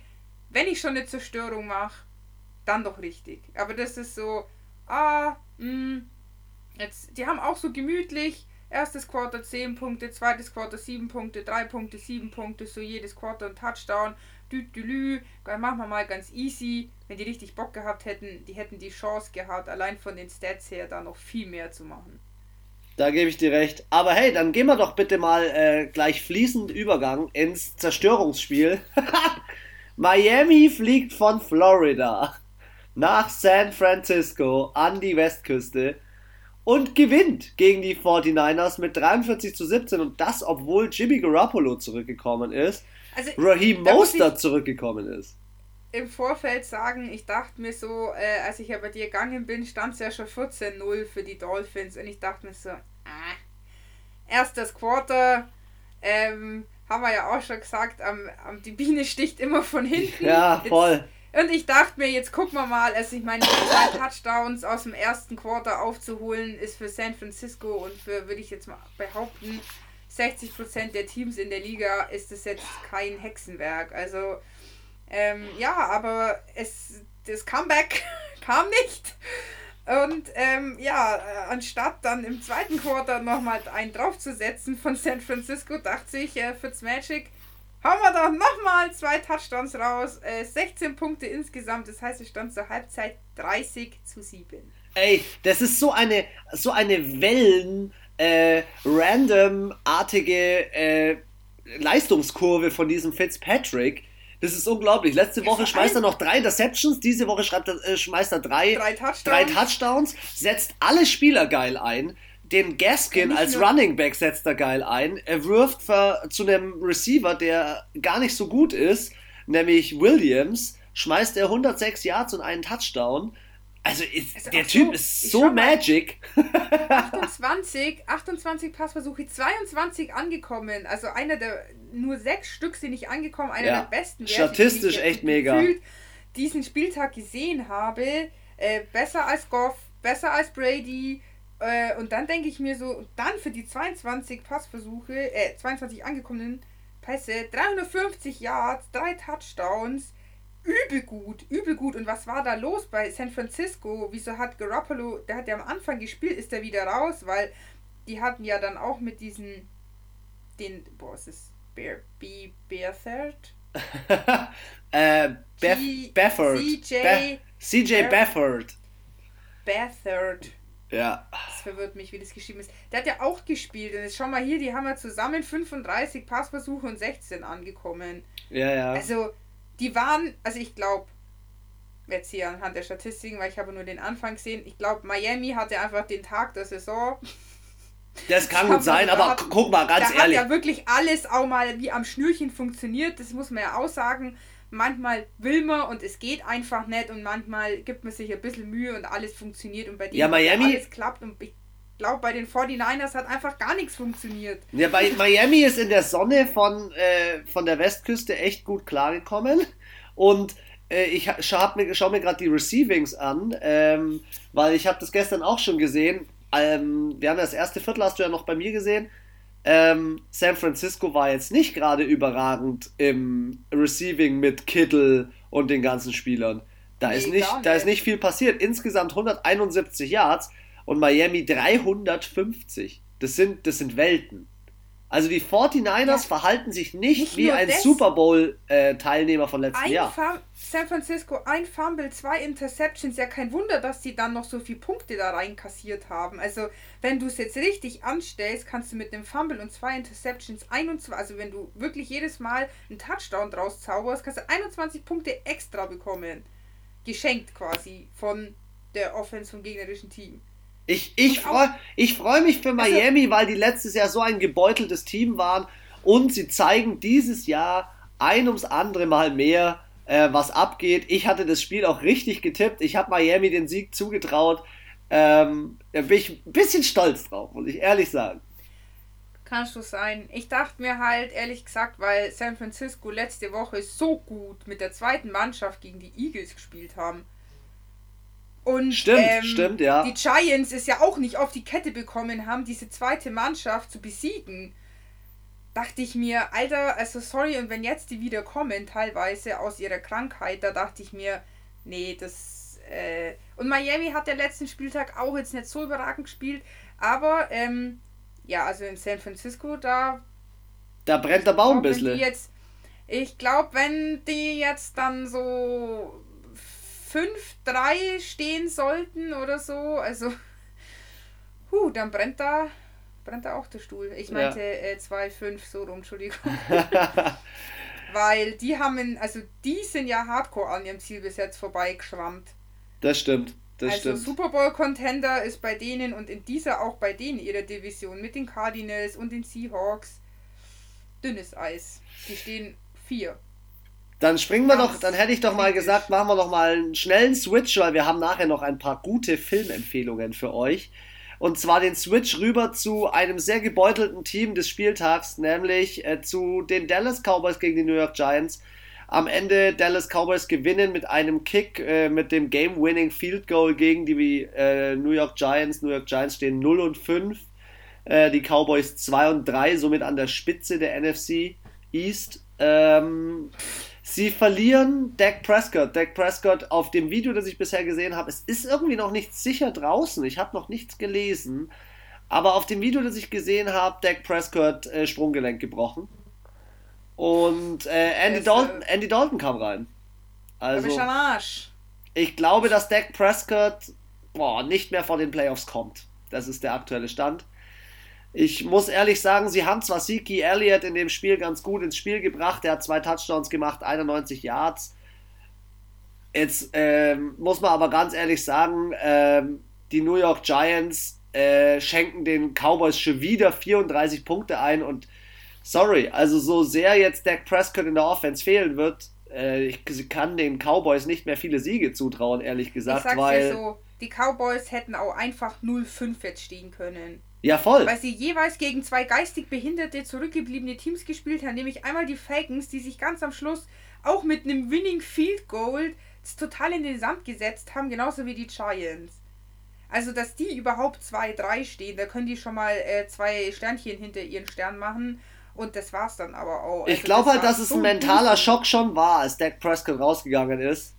Ähm, Klar, natürlich, ja, in dem Spiel jetzt so aber im Gesamten ist die Defense von den Cowboys, und wir haben es ja schon häufig kritisiert, oh, da, ist, da ist Luft. Da ist absolut ich Luft. Ich kann doch gegen die Giants, die diese Saison absolut, absolut unterirdisch spielen. Ich meine, schau dir das doch mal an. 33 Passversuche, 20 angekommen, 22 Yards, kein Touchdown von Daniel Jones. Was ist das? Das ist nicht gut. Und dann gewinne ich mit in der letzten Sekunde mit dem Goal. Solche Mannschaften muss ich wie die Ravens 27-3 in die Ecke stellen und sagen, viel Spaß mit eurem 0-5. ja, sie haben ja ähm, gekickt insgesamt viermal. Die New York Giants haben alle vier getroffen. Dementsprechend gab es ordentlich Punkte und im Rushing waren sie ganz in Ordnung mit zwei Touchdowns. Ähm, im Großen und Ganzen kann man zu dem Spiel sagen, ich glaube, die Storyline dieses Spiels ist auf jeden Fall die Verletzung von Dak Prescott. Und ich bin jetzt mal gespannt, was bei den Cowboys in der Offense mit Andy Dalton passieren wird, was da los ist. Weil CD Lamb, ähm, der übrigens Rookie ist, spielt irgendwie die gesamte Saison am besten, ja, ähm, mit 124 Yards. Ähm, ob der Andy Dalton die alle einsetzen kann, der hat letztes Jahr bei den Bengals ist, wurde der aussortiert. Kannst du dich erinnern? Aussortiert. Ja, ich meine, die haben ja letztes Jahr auch äh, unterirdisch gespielt. Die Bengals. Ja, ja. Ja. Aber trotzdem. Und das weiß jeder, für einen First-Round-Pick muss ich halt oft auch mal. Ähm, nicht, wenn, wenn ich halt so stehe, wie ich wie die gestanden sind letztes Jahr, was war's? Wer, die, die, Bang, äh, die Bengals, glaube ich, 2 und 14 oder so. Ja, ich glaube auch. Und ja, Herrgott, da ist halt dann. Äh, es wird spannend, ob dieser Bruch oder diese Verletzung von Dak Prescott am Ende der Genackbruch für die Cowboys sein wird. Ich ja. meine, klar, der Kon Konkurrenzkampf ist natürlich in der Division schon da. Also es ist. Ja, wer der Schlechteste ist. da geht es eigentlich nur darum, wer keiner verkackt gerne als äh, Dallas Cowboys. Ey. Wer, ja, wer, also wer schafft von diesen 16 Spieltagen am meisten Siege einzufahren, ist natürlich hier auch die Division, also die, die Devise so rum, aber sie könnten es schaffen, aber nur, weil ihre Division im Allgemeinen sehr schwach ist und die Eagles jetzt auch verloren haben. Sie stehen jetzt ja eben auf dem ersten Platz in ihrer Division mit 2-3. Ähm, aber wenn sie so spielen, wenn sie so gewinnen, in die Division kommen, dann garantiere ich dir, wird es auch mehr als diese Playoff-Teilnahme in der Wildcard nicht sein. Ja, ich habe übrigens gerade ein Update hier. Ich habe übrigens gerade ein Update hier. Also Andy Dalton wird die restliche, das restliche Jahr ähm, Quarterback sein. Dak Prescott ist raus. Sprunggelenk. Ich dachte, ich kann, hätte mir jetzt nicht vorstellen können, dass der nochmal kommt. Ja. Schaut es euch auf jeden Fall an, online die Verletzung ähm, von Dak Prescott ähm, und dann äh, rein in das nächste 4 und 1 Team. Ich bin äh, derart überrascht von der Offensive der Browns. Nicht nur, ein Baker, nicht nur ein Baker Mayfield spielt inzwischen gut, sondern auch ein Odell Beckham Jr. setzt sich krass ein. Äh, sie haben die Verletzung von, ähm, wie heißt er? Running Back. Äh, Kareem Hunt. Der Kareem Hunt nee, spielt jetzt. Der, der, äh, Nick Chubb. Nick Chubb. Nick Chubb hat sich ja letzten Spieltag verletzt, auch für längere Zeit raus. Kareem Hunt kompensiert das ganz gut. Jarvis Landry und ja. Odell Beckham spielen mega gut zusammen. Äh, auch auf der ja, also, äh, Tight End Position haben sie, spielen sie mit und haben wirklich dem Team mit, den, mit der besten Defense 32 Punkte reingejagt. Die Browns gewinnen 23, 3, äh, 32 zu 23 gegen die Colts. Ja, also hätte ich ehrlich gesagt auch nicht gedacht. Äh, ich habe hier noch so ein paar, paar Fun Facts über die Browns. Äh, und zwar ist es das erste Mal seit 1994, dass sie wieder 4 und 1 stehen. Seit also wie viel? 94? Seit 26 Jahren? Ja, also noch länger her, als die, äh, dass die Falcons 0 und 5 gestanden sind. Und ähm, die Cleveland Browns haben das erste Mal seit 1968 in drei Spielen hintereinander mehr als 30 Punkte erzielt. Stimmt, das habe ich auch schon gelesen. Das ist krass. Das ist krass. Und ähm, auch so einfach mal so ein paar Fakten, wie schlecht sie sind. ähm, haben die Browns 16 Mal haben hintereinander ihr Eröffnungsspiel der Saison verloren. Auch dieses Jahr. Das erste Spiel gegen, nämlich gegen die Ravens haben sie verloren. Und seitdem alles gewonnen. Verlustserie, also was ist das Gegenteil von Siegesserie? Niederlagenserie. Niederlagenserie der NFL-Geschichte. Also seit 16 Jahren verkacken sie jedes Mal ihren äh, Saisonstart, aber hat dieses Jahr nicht geschadet. Sie stehen eben 4 und 1. Ähm, für mich neben den Raiders eigentlich mit auch eine und Miami schon eine der größten Überraschungen des äh, Spieltags. Ähm, Voll, wir, Colts, wir waren ja beide bei den Colts, weil die Colts in der Defense so stark sind. Ja, und weil die schon auch viele Teams geärgert haben bisher und auch Philip Rivers so doch bei den Teams, wo es wichtig war, sich auch angestrengt hat, sage ich jetzt mal. Ja, das stimmt. Das stimmt. Und auch wie du. Alter, was? Oh, der Beckham hat sogar einen einfach einmal kurz als Quarterback aufgestellt. Ja, ja, die haben, die haben so eine Art Philly Special gespielt. Trick die haben so ein, so ein Trickplay gespielt. Ja, ja ich, ich, also, bin, ich bin begeistert. Ich muss ehrlich sagen, ich bin kein großer Browns-Fan, aber die Browns spielen attraktiv. Du meinst, der, der, der Bandwagon ist jetzt mal drei Jahre später losgefahren? Ist, ist aber, ja, er hat die, die Zündschnur war ein bisschen, hat ein bisschen länger gedauert. nee, ich finde, äh, die Browns spielen auch attraktiven Football. Also die, die spielen Trickspielzüge, die spielen äh, High-Scoring-Football.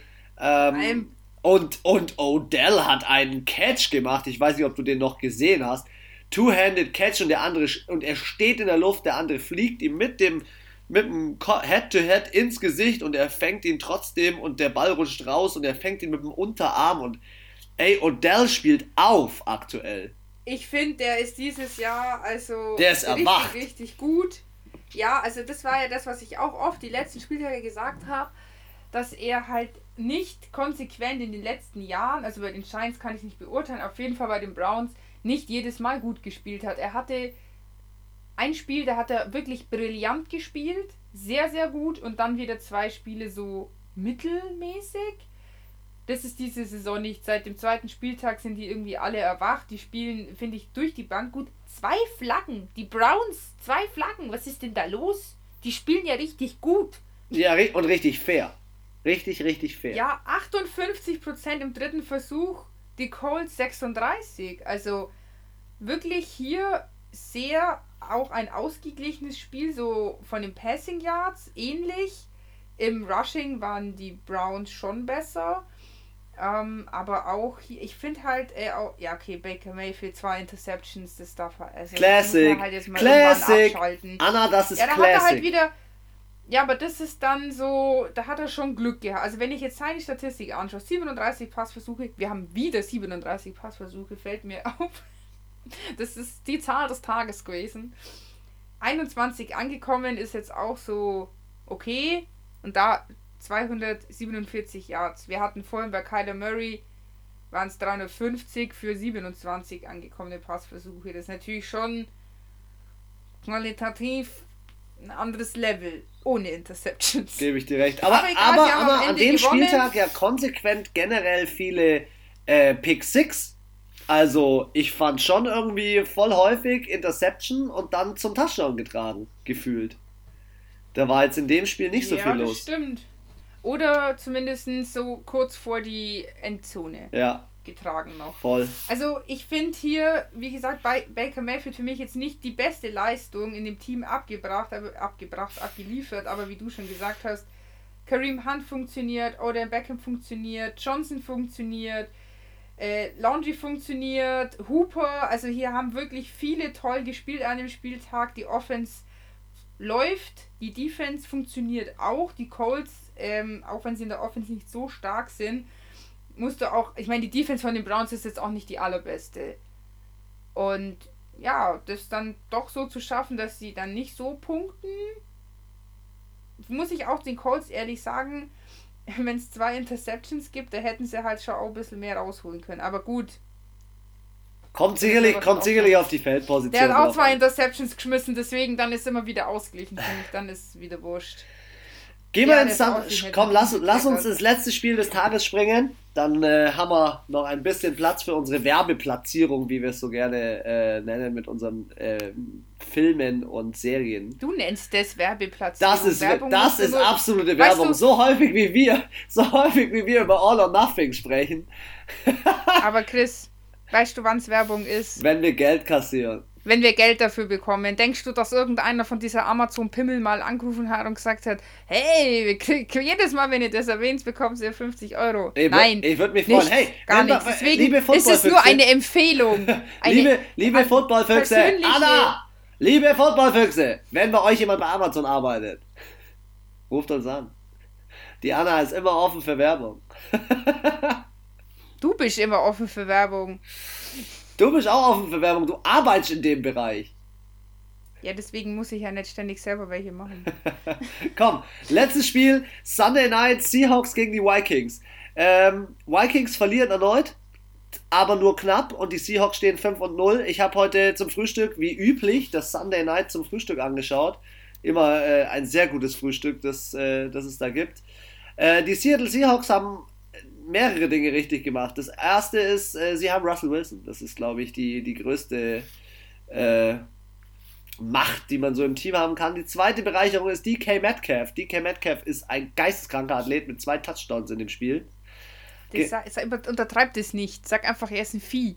Er ist einfach ein Tier, er ist nicht menschlich. Ist, so, ein, so ein Zyklon ist es. Und ja. die Seattle Seahawks haben im dritten Viertel 21 Punkte gemacht und zwar auch mit auch, also die haben in dem ersten und zweiten Viertel keine Punkte gemacht. Und sie haben diese 21 Punkte gemacht, indem sie einfach es geschafft haben, dass äh, Kirk Cousins einmal fummelt und den Ball verliert, also besser gesagt zweimal insgesamt fummelt und den Ball verliert, und sie einmal eine Interception kriegen und das beides in einer guten Feldposition und dementsprechend ja, Game-Winning Field Goal am Ende wieder gewonnen. Ganz jetzt mal eine richtig ernsthafte Frage ist in, deine, in deiner Statistik beim dritten Versuch bei Seattle Seahawks 0? 0%? Warte. Willst du mir erzählen, die haben ein, ein, ein, im ganzen Spiel keinen einzigen dritten Versuch hinbekommen? Ja, 0%. Vielleicht. Alter, was heißt nicht hinbekommen? Oh mein Gott, das ist der schlechteste Wert ever. Was heißt denn, was heißt denn nicht hinbekommen? Was heißt denn nicht hinbekommen? Es kann natürlich sein, dass sie gar keinen dritten Versuch hatten. Ach so, du meinst, dass sie nie. Ja, okay, das kann natürlich auch sein. Oder in den dritten Versuchen, die sie hatten, wurden sie halt äh, ausgebremst. Richtig. kannst du dir noch. Aber trotzdem, 0 ist ge geisteskrank. also ich kann mir nicht vorstellen, dass die nicht einmal einen Warte, Versuch Teamstats, Teamstats. Äh, doch, sie hatten sieben dritte Versuche und keinen angebracht. Boah, das ist also auch allgemein, eigentlich hätte Minnesota schon gewinnen müssen. Nicht nur, dass sie im dritten Versuch 42% hatten, sie waren insgesamt 20 Minuten länger am Ball. Ja, das waren aber, Anna, deswegen habe ich es gesagt, das waren die Interception, das war der Fumble im falschen Moment und es war wieder ein klassischer Kirk Cousins, der in, in, einem, in einem Nachtspiel oder einem Abendspiel nicht gewinnen kann. Kann er nicht. Das ist Klass Classic. ja, Kla auf jeden Fall, also hier wirklich Seattle Seahawks mit dem blauen Auge davongekommen und gerade noch mit Ach und Krach ihr 5-0 gehalten. Ähm, ja, aber hier sieht man halt auch wieder, haben wir auch schon ganz oft gesprochen über diese extrem effektiven Teams, die auch mit aus scheiße Rosinen machen, sage ich jetzt mal so ganz salopp und einfach mit wenig Yards. Ja, ist doch so. Ich meine, die schaffen das mit äh, 100 Yard weniger, 20 Minuten weniger Zeit auf dem Platz, trotzdem noch zu gewinnen. Und der schlechtesten, der schlechteste dritten Versuch seit, keine Ahnung, das gab es nicht mal. Ich kann mich nicht erinnern, dass letztes Jahr ein Team 0% hatte. Ich auch nicht. Fünf. Ich auch nicht. Oder drei oder so war mal das Aber null. Ja. Siebenmal und dann siebenmal nichts gerissen. Das ist, das ist richtig schlecht eigentlich. Und das für MVP, Super Bowl, Mega-Contender. Sorry, schlechtes Spiel von den Seahawks, gutes Spiel von den Vikings, aber am Ende hast du halt nicht gereicht. Richtig, und ganz am Ende muss man dann wiederum eins sagen. Sicherlich gebe ich dir recht für den, für den äh, MVP-Titel kann es vielleicht eine Einbuße haben, wobei ich hier wiederum sagen muss, Russell Wilson hat drei Touchdowns geworfen, also ich und nur eine Interception. Er wurde zwar insgesamt, glaube ich, drei oder viermal gesackt. Viermal, mm, viermal. Ist auch selten bei ihm. Viermal ist eigentlich relativ selten für die Defense. Ich habe das Spiel ja angeschaut. Ähm, es hat gepisst aus Strömen in Seattle. Und sowas macht natürlich ein Spiel nochmal zu einem ganz anderen Spiel, ja. Ja, aber dann, wenn schon in Seattle, wenn es jemand hinkriegt, wenn jemand im Schnee andere Teams nach Hause schickt, dann ist es Kansas City, weil die das machen, weil die da trainieren in dem Schnee. Und Seahawks trainieren im Regen und die wissen, wie das Wetter in Seattle ist. Deswegen, da hätten ja eigentlich, hätten sie ja noch einen Vorteil gehabt. Das stimmt. Also wie gesagt, äh, allgemein die Leistung fand ich von Seattle, ich will, möchte nicht sagen, Russell Wilson war schlecht, sondern ich fand, das ganze Team hat nicht die Leistung abgerufen, die sie die letzten vier Spieltage so prächtig präsentiert haben. Und es war hier wirklich mit blauem Auge, dass Minnesota nicht gewonnen hat. Das stimmt, das also, stimmt. Ich finde, sie müssen da ganz viel mitnehmen aus dem Spiel, weil wenn sie das nächste Spiel ausspielen, dann verlieren sie. Weil hier haben sie nur gewonnen, weil es weil es die Vikings waren. Hätten sie mit der Spielleistung gegen ein stärkeres Team gespielt, dann hätten die jetzt auch hier 4-1 hier stehen. Da, ich stimme dir voll zu, auf jeden Fall. Das ist auf jeden Fall die, die, das letzte Spiel zum heutigen, zum heutigen äh, Montag in der Früh oder am Mittag. Wir haben noch ein Spiel, das abgesagt ist. New England Patriots, Denver Broncos. Die Anna hat es schon gesagt. Es ist wieder ein neuer Corona-Fall. Das Spiel wird wahrscheinlich verschoben auf nächstes Wochenende. Wir halten euch da auf dem Laufenden. Checkt auf jeden Fall da unseren, unseren Instagram-Kanal, da werden wir euch das Ganze mitteilen. Dementsprechend sind dieses Jahr, der, äh, dieses Jahr, diese Woche in der Bye Week gewesen, wie gesagt schon, die Patriots und die Broncos und die Packers und die Lions. Ja. Jetzt, jetzt beginnen auch die ersten Bye Weeks und die ersten Verschiebungen der Spiele. Wir haben ja jetzt die Woche noch vor uns. Heute Nacht die New Orleans Saints gegen die Chargers und morgen die Titans gegen die Bills. Dementsprechend werden wir am Donnerstag zu, oder vor unserer Prediction nochmal ansprechen. Und ähm, ja, bevor wir den Podcast beenden, zwei ganz, ganz wichtige Hinweise für euch, wenn ihr im American Football weiter auf dem Laufenden bleiben wollt, gerade bezüglich äh, Colin Kaepernick oder auch der Art und Weise zu coachen. Anna, du hast zwei richtig gute Empfehlungen, eine auf Amazon Prime, einmal auf Netflix. Genau, und zwar habe ich, das wollte ich eigentlich schon letzte Woche sagen, aber da habe ich es dann echt äh, komplett äh, vergessen. Und zwar habe ich äh, zwei Dokus für euch gefunden, die ich auch wirklich gern mit euch teilen würde. Und zwar eben, wie es der Kiss schon gesagt hat, einmal auf Netflix gibt es eine Doku-Serie, besteht aus, ähm, muss ich mal kurz zusammenrechnen, fünf Folgen. Aktuell, ich weiß natürlich nicht, ob da noch was nachkommt. Und zwar heißt sie auf Deutsch das Spielzugbuch Trainingsregeln fürs Leben. Und zwar wurden hier in fünf Folgen, die circa so um die 35 Minuten gehen, verschiedene Trainer von verschiedenen Sportarten einfach interviewt. Einmal ähm, zwei Trainer aus dem Basketball, zwei aus dem Fußball und einer aus dem Tennis. Also sage ich jetzt vorab, weil ich äh, ganz sehnsüchtig auf einen Footballtrainer gewartet habe. Aber es ist trotzdem, auch wenn es andere Sportarten sind, sehr interessant und es sind alles Trainer gewesen, die auch schon mal wirklich gescheitert sind, sei es jetzt in Weltmeisterschaften oder in Championship Finals. Und äh, wer mal gern hinter die Kulissen guckt und einfach mal wissen möchte, wie ähm, so Trainingsansätze sind oder warum vielleicht manchmal ähm, Spieler so reagieren, es ist wirklich sehr interessant und ich finde persönlich, man kann auch sehr viel wirklich für sich selber mitnehmen. Also das sind wirklich tolle Persönlichkeiten, auch aus dem Frauensport und also kann ich euch wirklich wärmstens ans Herz legen, ist wirklich eine tolle Serie. Und was hast du da auf und, Amazon gefunden? Denn habe ich, das habe ich mir nämlich auch schon äh, zu Gemüte geführt und ich muss ganz ehrlich sagen, zutiefst mitnehmend die Serie. Oder der Film, besser gesagt. Ja, ich suche jetzt gerade nochmal hier den, den richtigen äh, Titel. The American Hero. Meine... Ein amerikanischer ah, okay, Held, so gut. heißt der Film. Ja, also auf Amazon Prime, das ist eine, eine, also ein Dokumentationsfilm, geht direkt um Colin Kaepernick und um diese Thematik mit dem Hinknien, wie das entstanden ist, wieso er sich ausgerechnet für diese Geste entschieden hat. Und ähm, es wird auch so ein bisschen seine Kindheit ähm, begutachtet, wie er aufgewachsen ist und wie er halt einfach, jetzt sag ich mal, zu dieser Galionsfigur wurde, die er ist. Und ähm, allgemein das Thema Black Lives Matter, Rassismus in Amerika wird dann nochmal angesprochen, auch im Sinne von äh, den verschiedenen Präsidentschaften, die zu dem Zeitpunkt ja auch damals vor vier Jahren stattgefunden haben. Äh, sehr interessant, wirklich. Also wenn man sagt, ich möchte mich mit der Thematik oder ich möchte es einfach mal wissen, weil in Deutschland hat man es halt man hat es zwar schon mitbekommen, so vor vier Jahren, aber halt auch nur so am Rand. Ähm, wenn man halt sich für den Sport interessiert hat, denke ich, hat man da eher was mitbekommen, aber ansonsten war das jetzt bei uns nicht die, die Welle. Und ähm, ja, also kann ich euch auch wärmstens ans Herz legen. Dauert eine Stunde, ist eine angenehme Länge und ist auch äh, eine gut gemacht. Also ich finde, die ist angenehm gemacht, die Dokumentation. Nicht so schwer. nicht, so, nicht so harter Tobak, ja. Ja, manche Dokus, die ziehen dich dann schon runter und danach würde ich am liebsten einen Therapeuten anrufen.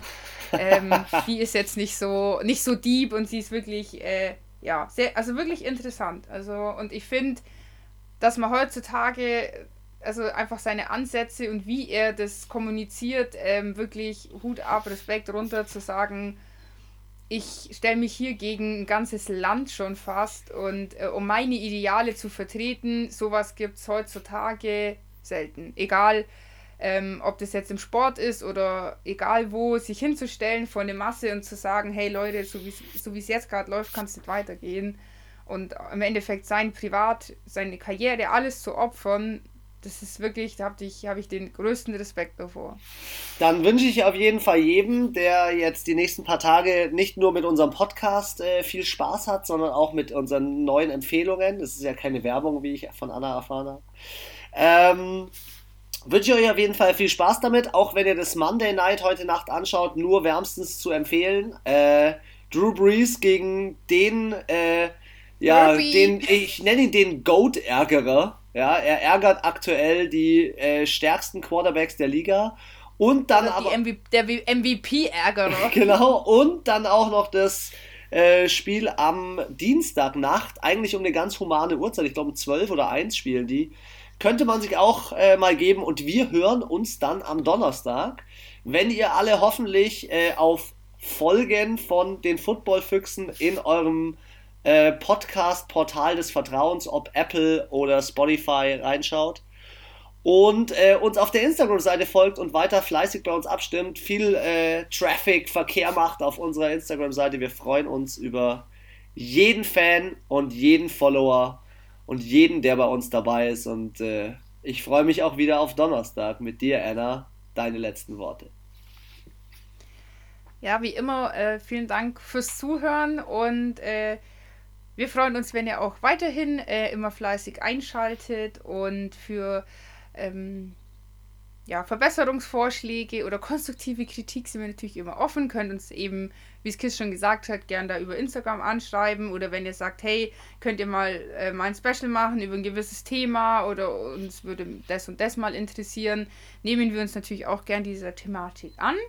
Ansonsten, ähm, ja, wünsche ich auch euch ganz viel Spaß beim Podcast hören, beim Serienschauen und äh, ja, wie wir es ja zum Eingang gesagt haben, das Schiedwetter ähm, irgendwie über die Runden zu bringen. Und genau, bis dahin wünsche ich euch ganz viel Spaß und äh, wir hören uns beim nächsten Mal. Ciao, Kakao.